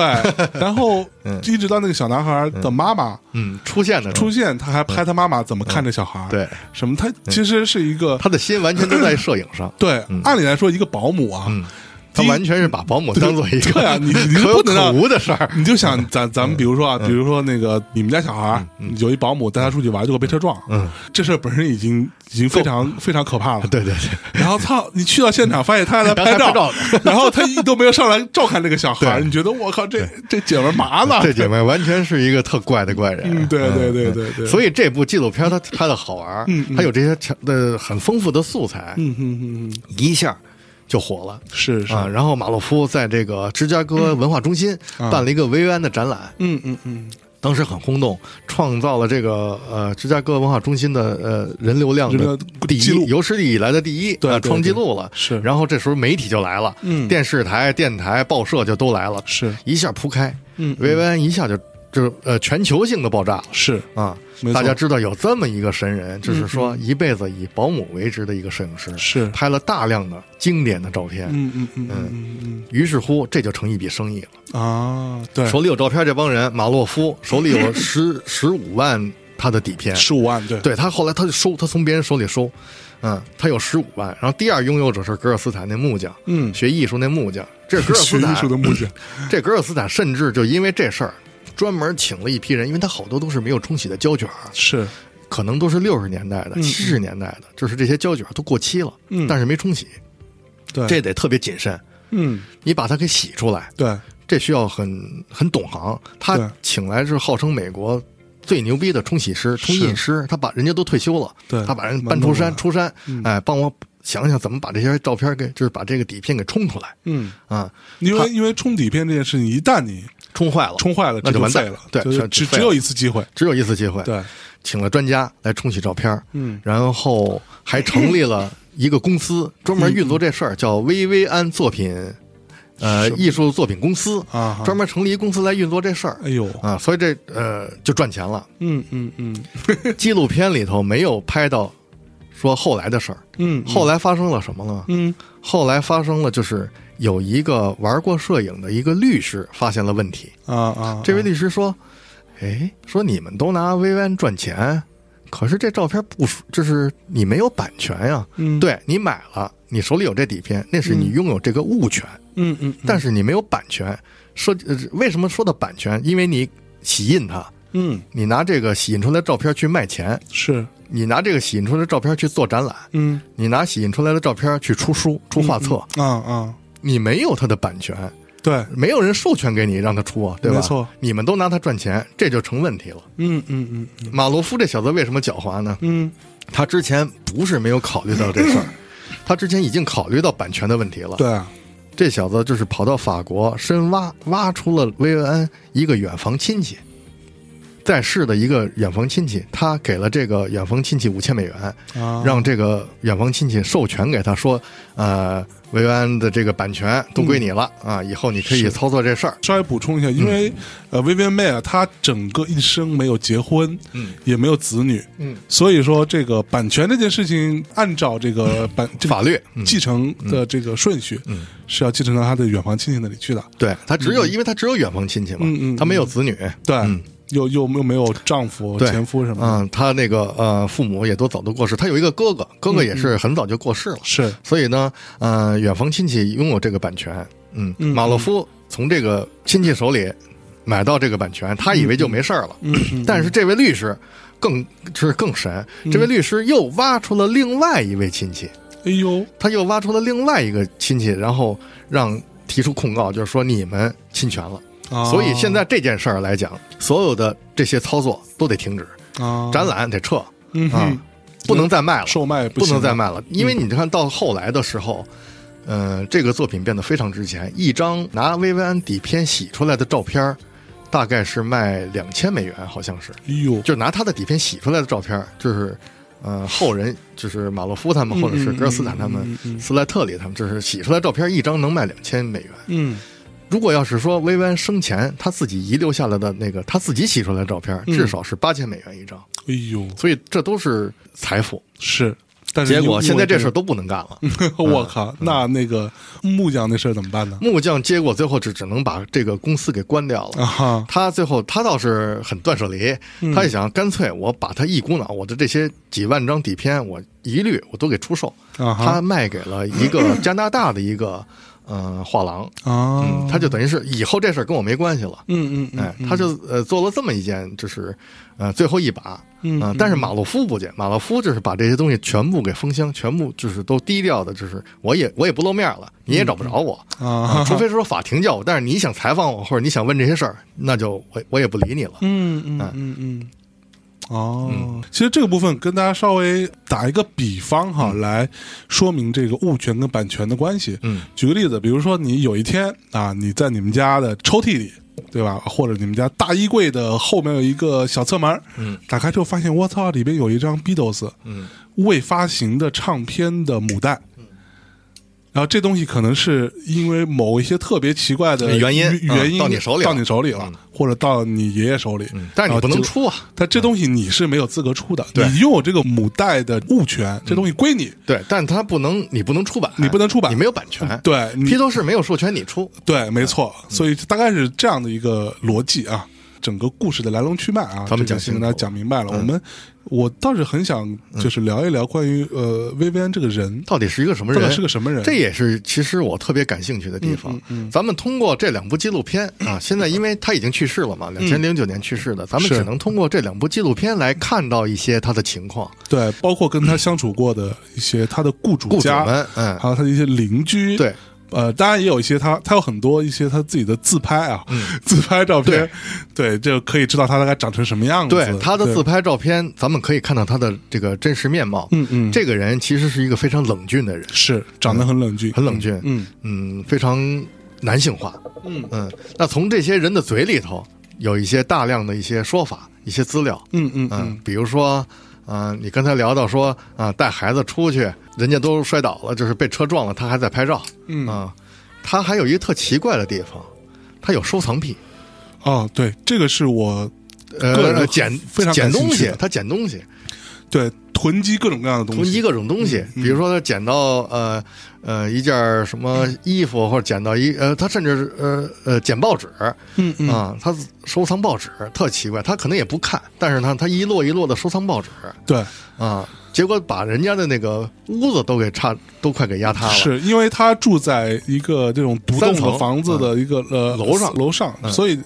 楼下就发现他那个区域的天花板一直在往下沉，嗯、往下斜倾往下斜斜，就不知道为啊什么小孩就发现说，哟，说这屋子怎么斜 了？然后这，然后这家脾气可真好。啊然后说他爸就想一办法，钉一架子给支就是起来。支起来， 给支起 来，嗯，他收藏报纸，对对然后他对嗯不让人看，就是他也不让人进我的屋，谁都不要进，对，啊，对人家就是嗯有一个邻居，就是这纪录片里说有一个邻居说刷房子，刷房子说有，哎，你们家有废报纸吗？什么的？这个主人说，哎，有啊，嗯，楼上好多报纸呢，我给你拿点儿。对，啊、就把照报纸给他拿它刷房子嗯垫、嗯嗯呃做铺垫类似，是是嗯是然后维安回来说，嗯，不对啊，谁动了报纸？他的屋子里堆满了各种各样的东西，但没法他下脚。但他自己非常清楚这些东西都在哪，哎都分别那些他一回来书就发现不对了，对，啊就谁动过他就完全知道，完全完全就急 了，暴跳如雷了，谁对动了我的报纸？怒了，对， 对，挺奇怪的一个人，是，嗯。哪怕是一个专业摄影师，你很难想象他每天拍这么大量的东西，然后这么多事无巨细啊，包括他拍，他也拍很多人，嗯，当然，他也拍他很拍人以人为以主，人为主，但也拍很多政治事件一些一一些事件，嗯，包括那种当年芝加哥发生的一些呃政治黑人事件暴，乱。嗯对，他全都拍下来，他有时候啊，他有时候有一种责任感，嗯，他好像自己作为记者似的，因为马洛夫手里有他好多他拍的影片，他还拍、啊是他还拍一些影片，没错，然后他还录音，嗯嗯他有磁带，他遗留下来一些磁带，他他有时候感觉自己是个记者，对他跑到街上去采访人家，说你嗯对对这件事儿怎么看？是你对尼克松怎么看？对啊，你然后这人家你说人家我不想说这事儿，我嗯我我对这事儿没什么看法，是那你为什么没看法呀？对啊，我你也是人，对你为什么对这事儿没有其看法啊其呀？其中我印象深刻的是，他在一个超市里头，嗯，采访一个主妇吧，嗯 主妇说你这怎么看？说我我我没看法我没什么看法嗯。然后他说啊，你作为一个女人，你应该有自己的想法嘛嗯，你为什么没有看法？嗯你就就 come on，就说嘛，嗯，对他其实，在人眼里，他在这些雇主眼里，他其实有点左派倾向，包啊括他的穿着打扮。是有一个人说他感觉像是苏联的女工，像那种苏联啊、呃苏维埃那种女工是嗯的形象啊。他有政治倾向，他有点像左派，有点左嗯派，而且有比较明显的一女权的一个思维他有女权色彩嗯嗯，嗯因为他可能是受过伤害，啊。啊他呃讨厌男人，是，嗯。但是他又不是 lesbian，对她她拒绝结婚，对然后也没有男朋友，她对其实都不是没有男朋友的事儿，她就没朋友，就没朋友。她这一辈子就没朋 友。嗯，然后呢，她拍照片特别奇怪，就是她不给人看啊。有一家雇主是做图片编辑的，啊是那个女主人是一个报社的图片编辑，嗯哼她给那家做保姆，但是她从来没给那个女的看过她的照片。照片对，啊，他也不是说通过这个渠道说，哎，你能不能帮我看看这照片儿，然后呃，看看能不能发稿啊，或者嗯是他嗯从来不敢这从事儿，来不干这事儿他。不露，啊、，对，但是这个纪录片里面有有一段儿哈、是就是马洛夫拍的这个片子当嗯中，有一段是讲到他把自己的照片寄给法国，嗯啊，法国这事儿我们过会儿再聊啊，就是、 他有一个呃比较奇怪的一个习惯，就是他有所谓的法国口音，他有这个对，是因为他呀、嗯他的母亲是法国人，他对其实有法国血统，他爸爸是奥地利人，对，嗯，但是他是在纽出纽约出生的纽约出生的，嗯所以呃，我记得在纪录片里面有一段是说有一个语言学家，嗯他专门研究法语法发语音和法国口音的。嗯嗯他非常肯定的说，嗯，他不是天生的，他是伪装的，伪装成法国就人，伪装成一个法国口音的人。嗯嗯对，发音方式其实并不是法国人说英语的方式，嗯，对 对，这个非常的奇怪啊，奇怪就嗯就然后这里边我刚刚讲那个故事，就是他把自己的作品，嗯呃，大概寄了一还好像还挺多的，嗯，寄给了法国的一个图片社吧，嗯相当于是或者一个那种照相馆，他熟的，寄给那个还给他写了一封信，嗯非常明确的在里边写明说，呃，我希望我的作品你可以帮我冲冲洗出来啊做冲洗出出来版或者怎么着吧，嗯嗯还明确的规定了说这东西要用什么纸，嗯然后不要用亮光的嗯相纸，要用哑光的，因为亮光的非常 cheap，、什么之类的。 所以其实他并不是完全没有想过呃，出版，出版，或者说让别人知道他的作品。而且从那封信里边，他可以你可以感觉到嗯，他对自己的摄影其实是有信心的。是有呃是有自信的，对他觉得我其实拍的是很牛逼的东西。实际上怎么样呢？哎，象征，你觉得他拍的照片，你觉得怎么样？我觉得单看我们现在看到的这些是很不错的。对，就无论从构图还是各方面，其实很不错的。呃，但是我觉得这里边咱们需要探讨一下，我也想知道你的看法，啊就是我觉得这个东西基于，因为摄影这件事情，基于有两个点，第一是有大量，它有大量的照片，嗯。从里面挑出来这些，我们现在嗯看到的这说些我们看到这些都说是白了一些经典之作也就是嗯非常好嗯一百张，嗯，对对吧？一百张两两两百张在纪录片看到这对，些几百张吧。嗯，啊对，就这么点量级，那这个是一点，因为他拍了大量东嗯西，然后挑出来。第二，这个挑选这件事情，以及所谓的陈列也嗯好，或者说呃，这是一个后期编辑的部分，对这个部分其实也属于创作的一部分。对，对，所以那他到底有没有我们所所现在看到这么盛名之之下的这个这样的一个一个所谓的摄影大师？嗯，他符不符合这件事情，还是说他保姆的这个身份？嗯，其实更呀，我明白你的意思，就是说嗯通过这些照片，我们是不是觉得他是一个真正的摄影大师？嗯嗯嗯是这样的，我是这么看。啊，比如说马洛夫，他手里有将近十五万、嗯十七万，呃，他的底片，是，他不可能每张都去分析，嗯嗯他一定是说拿出一部分来，呃，给它冲洗出来，或者是呃有现成的他洗出来的一些照片没，错他不会去嗯分析这么大量的这些照片，他自己也不懂。对，他请了一些人，嗯，请了一些专业的人，但实际上谁也不会说有精力去十七万底片挨个的看过。嗯嗯啊，那些胶卷好多也都几千个胶卷都没冲出来呢，还。嗯对，所以说，拿出来的部分一定是比较呃随机的，就是比较随机的拿出来的。那嗯嗯呈现的给大家面前的好作品居多。是，所以说，这个人还是非常牛的，嗯就是嗯他不是说你呃一百张里挑出一张好照片，还不是这个情况。嗯嗯嗯嗯嗯嗯，所以我认认为他其实是呃够得上一个摄影大师的一个这个名誉的。嗯啊，所以你是很肯定他的，我肯定，嗯， OK 因为呃他的照片能打动我，嗯嗯呃，其中有一张照片让我看了特别感动。嗯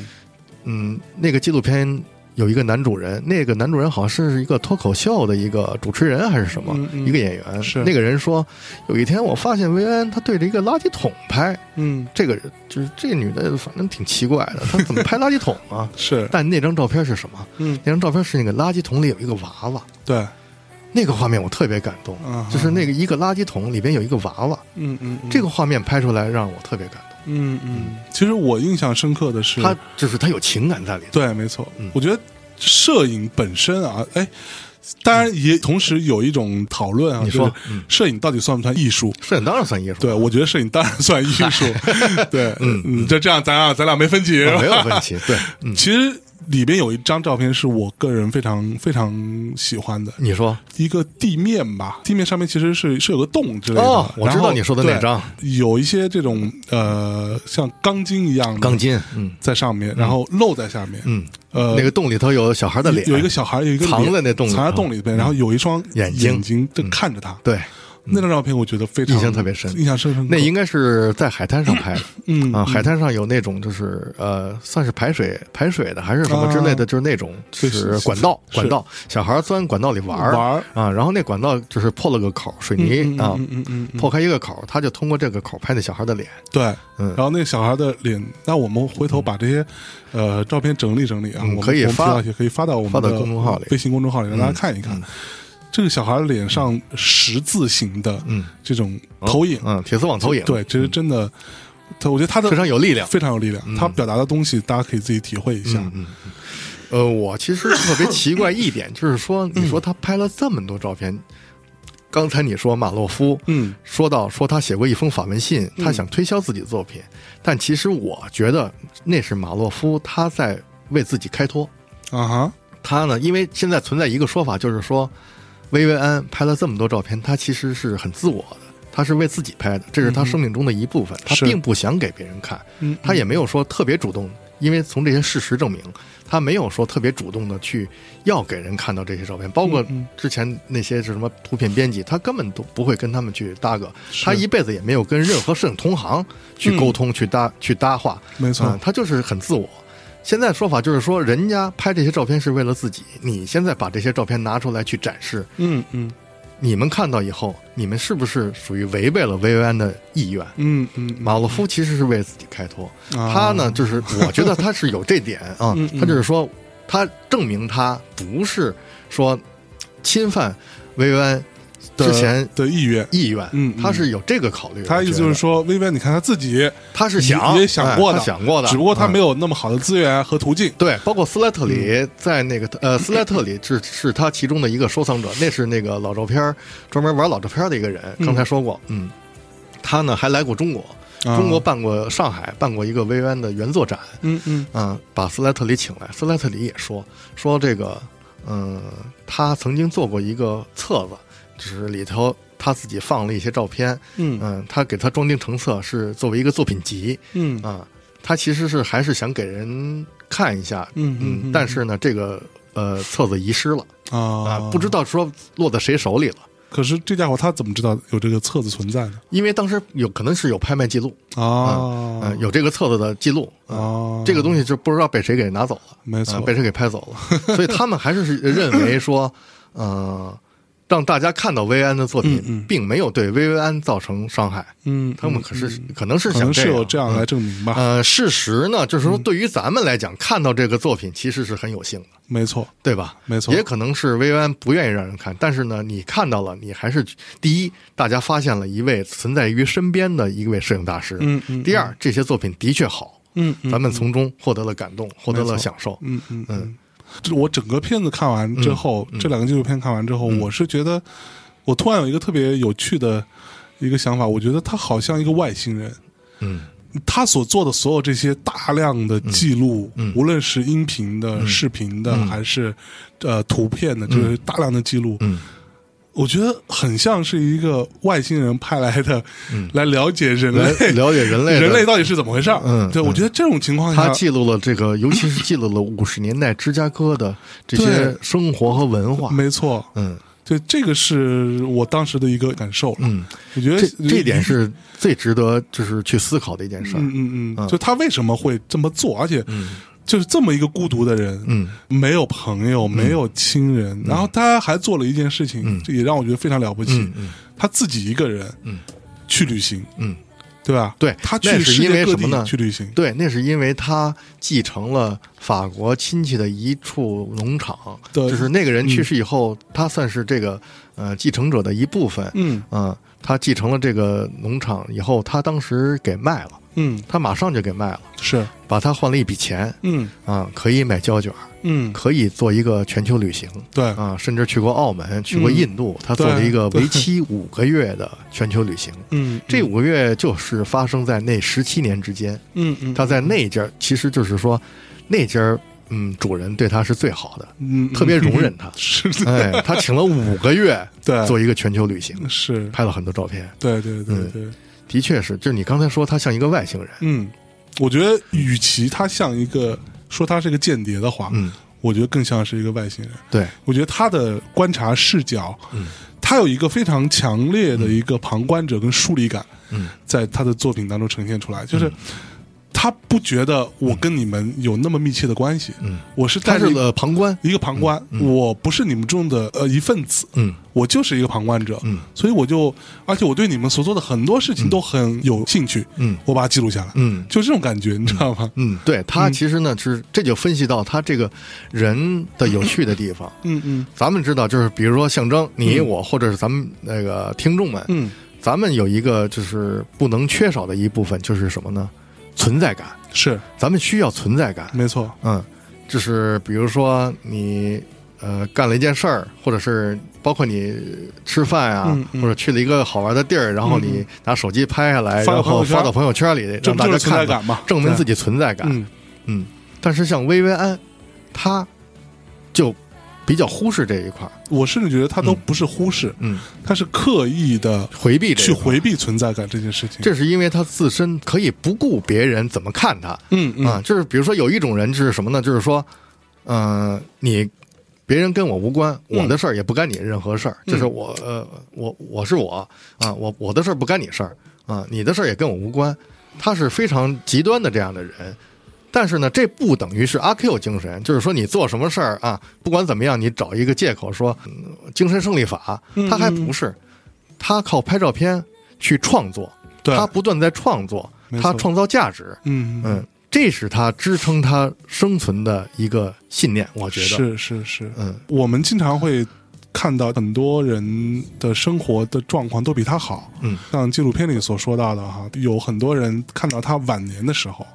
是非常非常穷的对，他嗯开始捡垃圾了，开始捡垃圾，在翻垃圾桶，翻垃圾桶。也有人说，最后看到他的一幕是他坐在一个长椅上，嗯，然后、呃，一直做了差不多就是一个人做了一天，对，然啊后就是看着海，看着海啊是是一个人自己做了一你天也。不知道他在想什么。嗯他是反正非常孤独，按照小韩经常用那个词“孤绝”嗯的这么一个形象，嗯在那里，但是他却有这么大量的创作嗯，的东西，而这且就是是支撑他的。对，这个是支撑他的一件事情。嗯那我们现在其实有很多人是，就包括我自己在，有时候我看这个片子，我会反省很多。嗯，就是我们买一堆东西啊，我们通过这些方式，嗯，来去强调自己的存在感，嗯我们去消费，嗯我们去他妈的，嗯呃享受、呃、享享乐、享啊享啊乐，比如说吃了一顿好饭，这好饭啊马上先呃，大家先别 动，咱们先给他拍下来，然后我发朋友圈，对，告诉大家说，你看我吃了吃的这个，好像还挺牛嗯牛逼逼的，哎，对，而且就就刷就存在感嘛。嗯刷存在感，这个是其实是内心很空虚的，嗯，内心很空虚的一个表现。但是其实说白了，像薇薇安那样的生活，她的那对物质的需求，以及她所创造的东西，我们能不能我们有没有条件嗯去实现他那样的一个状态呢？完全有条件，嗯，对吧？我们有比他更好的相机，嗯，我们有比他更好的自主能力，自主能力，嗯无论是什么，自主能力包括跟人沟通的能力什么也好。但是我们为什么没有选择那种方式？但是你知道为什么吗？嗯是因为咱们是呃不能抛开人既定的一个规范，比如说什么叫幸福，嗯嗯这是有一定的指标的，对吧？嗯哼，啊，你过幸福的生活，这是有一定幸福的指标，比如说你有车、有有房、房有有钱，或者是怎么样，啊有家庭，哎，嗯，嗯，就是这是有一定的就是幸福指标，没错，嗯，咱们呢，其实一出生是脱不开这些东西的，啊哈你是会把这些东西看得比较重要，就是一定是要符合人类的规范嗯去生活。对嗯，所谓的然后主我流来价值追观求，主流价值观，我对去追求这个东西是其实是被动的，嗯嗯，自己嗯就是想办法，比如说我考学考到一嗯嗯名校，对，怎么怎么样，是是其实也是被动，强迫自己在做一些什么事。嗯嗯，他其实是想明白了，对嗯，他完全的抛离这呃抛个离就这个东是西规范，嗯对呃对主流价值观。嗯嗯，但是他并不是说我什么都不会，呃我就这么着了，我就这我就是这么混。他不是，他去创作，对，创作是满足他的这个最大的欲望。就是说，保姆无所谓，嗯嗯我去拍照片，我是搞创作，这个是他最就是说感到最幸福的，可以这么认为。嗯嗯嗯嗯嗯嗯，呃，创造价值是人类获得优越感的一个特别重要的一件指标。我觉得就是说，聊这个孤独的人，聊这个怪人，嗯其实咱我是想说什么呢？我是想觉得就是说，呃，孤独并不可怕，但是寂寞可怕。嗯嗯你要觉得很寂寞、很无聊，那比较可怕。是嗯孤独并不可怕，孤独它，比如说去创作，包括那些比如说大师们、作家们，就是雨果或者嗯是那都是很孤独的人。对，嗯，但是他去创造，嗯去创作，嗯嗯啊，他创造价值，是，嗯，但所以他就不会感觉到寂寞，不会感觉到寂寞。对，咱们这也就是说，咱们聊薇薇安的一个最关键的地方，嗯嗯嗯，所以咱们是孤独之心俱乐部，不是寂寞俱乐部，不是寂寞俱乐部。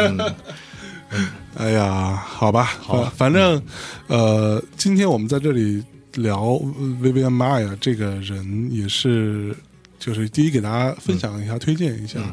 我是希望能够嗯大家能够通过这件事儿，能够想到一些东西，嗯嗯，想到一些层面上的东西，嗯哼，来去坚定一些信念吧。是嗯，没错，我突然想起有一个摄影师是一个记者，好像是新华社的，这个人特幽默，他叫什么？叫小叫叫叫什么小波？哎，叫什么？我忘了。嗯他说过一句话，嗯我觉得特别幽默，就是说，在今天咱们手机摄影的时代，会不会有一个人拿手机拍了一辈子的照片，没有一张发到朋友圈里？哇，哎，不过话说回来，我们看这个纪录片，我刚刚有想到哈，一个是刚我们聊到那个寻找小唐人儿嗯啊，那个、那个那个片子啊，嗯那个。跟另外一个前一阵儿吧，嗯在网络上也被疯传的一个、呃体育老师嗯哦哦啊哦，拿手机拍学生，嗯对，拿 iPhone 拍学嗯生、拍小小朋友，然后嗯也出了一些还不错的作作品嗯对，然后大家觉得我靠，原来 iPhone 也可以拍成这样啊、嗯嗯之类的。嗯，其实我觉得这些都不重要，嗯嗯就是他拍的照片怎么样，其实不重要。嗯他认为这件事儿有趣，对，就我嗯这觉个得是特别好的。是就他享受这件事情嘛。对，我相信他最开始拍的时候不会觉得说我我要拿这个照片来做什么？对嗯我只是觉得好玩儿。哎，就就是觉得是其实就是说，他来排解自己孤独的一种方式。嗯嗯嗯，或者是说去嗯，怎么说，让自己获得呃幸福。是，嗯嗯嗯，好吧，那也呃，这期节目差不多就到这里了。好嗯好吧，那就呃，最后以很严肃、 很沉重的很话沉题重来的结话题尾。结束。嗯，对不过我觉得有意义，嗯嗯，有意义嗯嗯，嗯对，我觉得孤独这件事情跟寂寞这件事情嗯大家有本质的区别嗯有本质区别啊，大家可以多思考思考啊。这个呃薇薇安麦啊，这这么一个人，他的一生，嗯他所最后创造嗯嗯的东西，嗯，值得大家去了解了解和思考一下。好吗？好，嗯嗯，那最后给大家带咱来们一彩蛋吧。一首歌，先先来一首歌，好啊，嗯彩蛋的事儿别说出来哦，好，啊，在这首歌之后有个彩蛋啊，应大家的这个 要求 嗯啊，我们先带来一首歌啊，结束这期节目，也是小辉老师嗯跳的这首歌，这首歌的名字叫做《Dog Eat Dog 嗯，狗》，咬也狗，同样来自 Johnny Mitchell。嗯，在这首音乐当中跟大家说再见，好，拜再见，拜拜。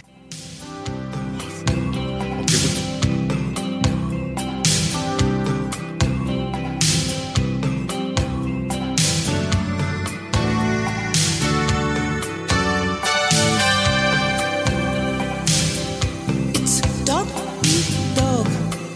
I'm just waking up. The dove's in the dungeon and whitewashed hawks, hell hating, calling low. Dog eat dog. Holy hope in the hands of snake bite evangelists and racketeers. and big wig financiers.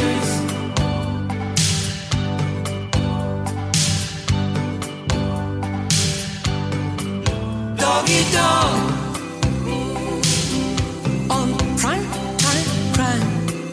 The victim begs. Money is a road to justice, and power walks it on crooked legs. Prime time crime. Holy hope in the hands of snakebite evangelists and racketeers and big wig financiers.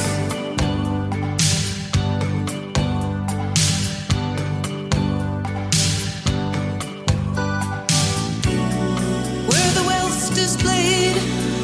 thieves and sycophants parade and where it's made, the slaves will be taken. Some are treated well in these games of buy and sell, and some, like poor beasts, are burdened down to breaking.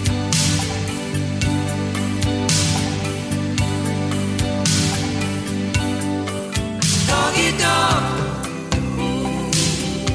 It's dog eat dog. Ain't it flim flam man? Dog eat dog. You can lie, cheat, scheme, scam. Beat him any way you can. Dog eat dog. You'll do well in this land of snakebite evangelists and racketeers. You could get to be a big wig financier.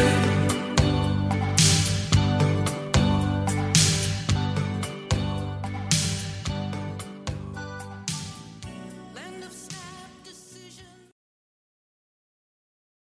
呃，上回大家反映说，嗯、都挺喜欢听我念书的。嗯，其实我觉得还是阿成写的好。嗯，那咱们今天再来一段，还来段阿成。这篇叫什么呢？叫《旧书》。旧书。吴庆祥十二岁学徒，学的是古书铺的图。古书铺和古董店很像，半年不卖货，卖货吃半年。吴庆祥的说法是，卖货吃半年的货，说的是大买卖。大买卖当然不好做，可卖个石印铁啊，卖个寿山石料啊，总是有的。进进出出，总是个大买卖。进进出出的，各种人都有，文人居多，背着手，揣着手，上上下下的看，看了半天，转了半天，出去了。这类啊是小文人，手头拮据，可也不能小看。小文人不定什么时候就成了大文人，小文人的时候伺候的好，成了大文人，书铺的口碑可就出去了。大文人常常留下条子，条子上有要找的书，条子上的书找着了，啊，不一定全找着，也许先找到一本儿就送去，叫人家知道你在尽力的找。送书去的时候，总要捎带点别的书，捎什么？揣摩文人的嗜好，有专门好门面的，就捎些门面书。一般呢，也就买下来了，摆在架子上，朋友来了，只给朋友看。吴庆祥在书铺熬到能送书到买家的时候，很不容易。送书要懂书，第一得识字儿。说出去送的是什么书？吴庆祥有识字的精明，进了铺子三年就可以为买书的人找书了。吴庆祥那时候已经变了色儿，也有了身高，一般人还真看不出他才十五岁。懂书的第二就难了，版本一向就是个无底洞，各种有关书的花色学问，简直就是个烂棉花套子，不是轻易理得出头绪的。吴庆祥在店里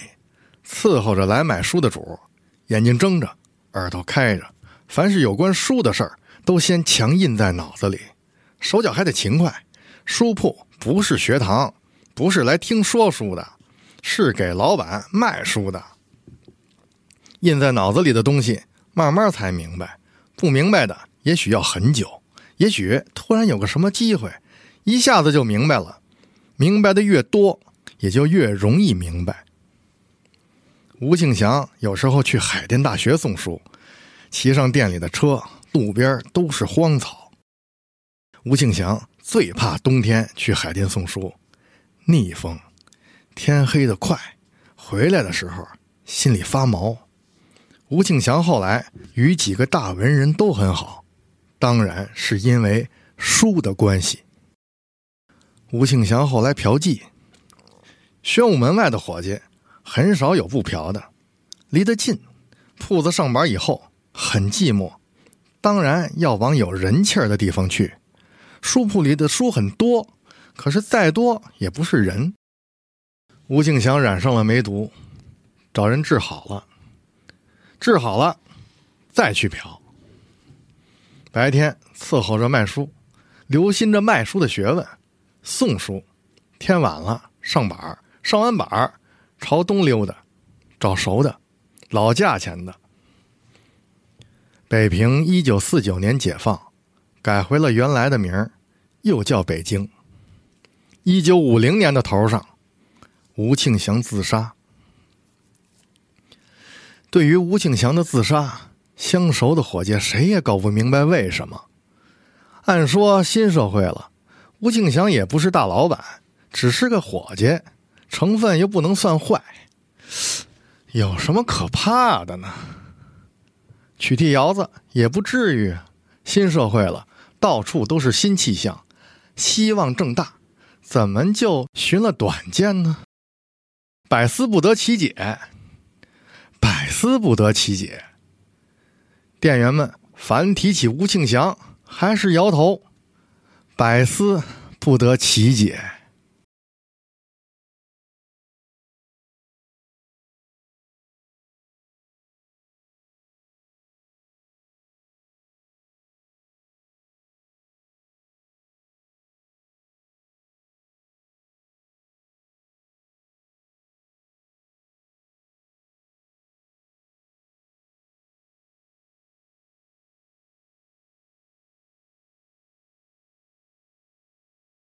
提琴，老侯是手艺人。老侯原来在乡下学木匠，开始的时候奔领、奔船子，奔其实是很不容易的活儿。站在原木上，用奔像用镐，一下一下把木头奔出形儿来，弄不好就奔到自己脚上。老侯一次也没有奔到过自己脚上。老侯对没有奔伤自己很得意，说：“师傅瞧我还行，让我煞大锯。煞大锯其实是很不容易的活儿，先将原木架起来，一个人在上，一个人在下，一下一下拉一张大锯。大锯有齿儿的一边儿是弧形的，锯齿儿有大拇指那么大。干别的活儿可以喊耗子，煞大锯却只能咬着牙一声不吭，锯完才算。老侯的腰力就是这两样练出来的。后来老侯学细木工活，手下稳，别人都很佩服。其实呢，老侯靠的是腰。老侯学了细木工，有时候别人会求他干一些很奇怪的活儿。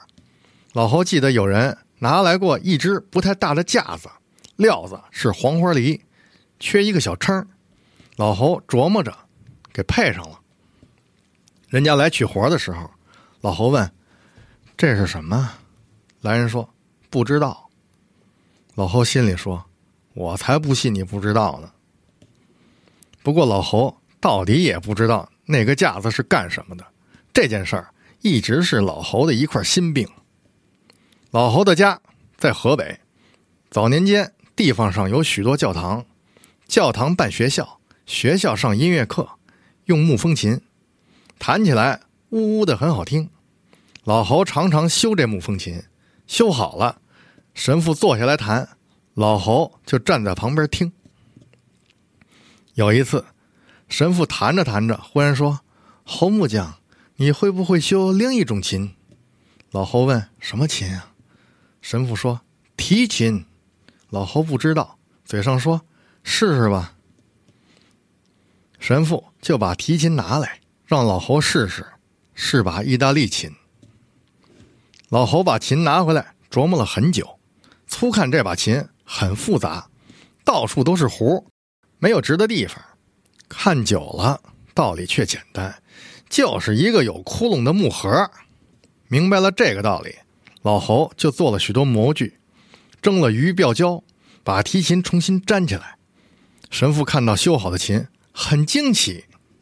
神父于是介绍老侯到北京去，因为教会的关系，老侯就常修这些教堂的精细实物。四成的人都叫老侯杨木匠。老侯因为修过洋乐器，所以渐渐有人来找老侯修各种乐器，老侯都能对付。北京解放了，老侯就做了乐器厂的师傅，专门修洋乐器。一天，有个干部模样的人拿来一把提琴，请老侯修。老侯一眼就认出了这是神父那把琴，老侯没有吭声。老侯知道，跟教会沾点关系是麻烦，因为修过这东西，所以做起来很快。干部来取琴的时候，老侯忍不住说：“您的这琴是把好琴。”干部说：“ 呵呵不是我的，是单位上的。”老侯说：“就是不爱惜公家的东西，好好保护着吧，是把好琴。”一九六六年的夏天，到处抄家砸东西，老侯忽然就想到了那把琴。厂里不开工，老侯凭记忆寻到那个单位去。老侯在这个单位东瞧瞧西看看，单位里人来人往，大字报贴的到处都是，到处都是加了碱的面浆糊味儿。老侯后来笑自己， 哎这是干嘛呢？人家的单位的东西，自己找个什么呢？怎么就能找着呢？于是就往外走，可巧就让老侯瞧见了那把琴，琴面板儿已经没有了，所以像一把勺子。一个戴着红袖箍的人也正拿着它当勺子，盛着浆糊刷大字报。老侯就站在那里看那个人刷大字报，那人刷完了，换了一个地方，接着刷，老侯就一直跟着，好像一个关心国家大事的人。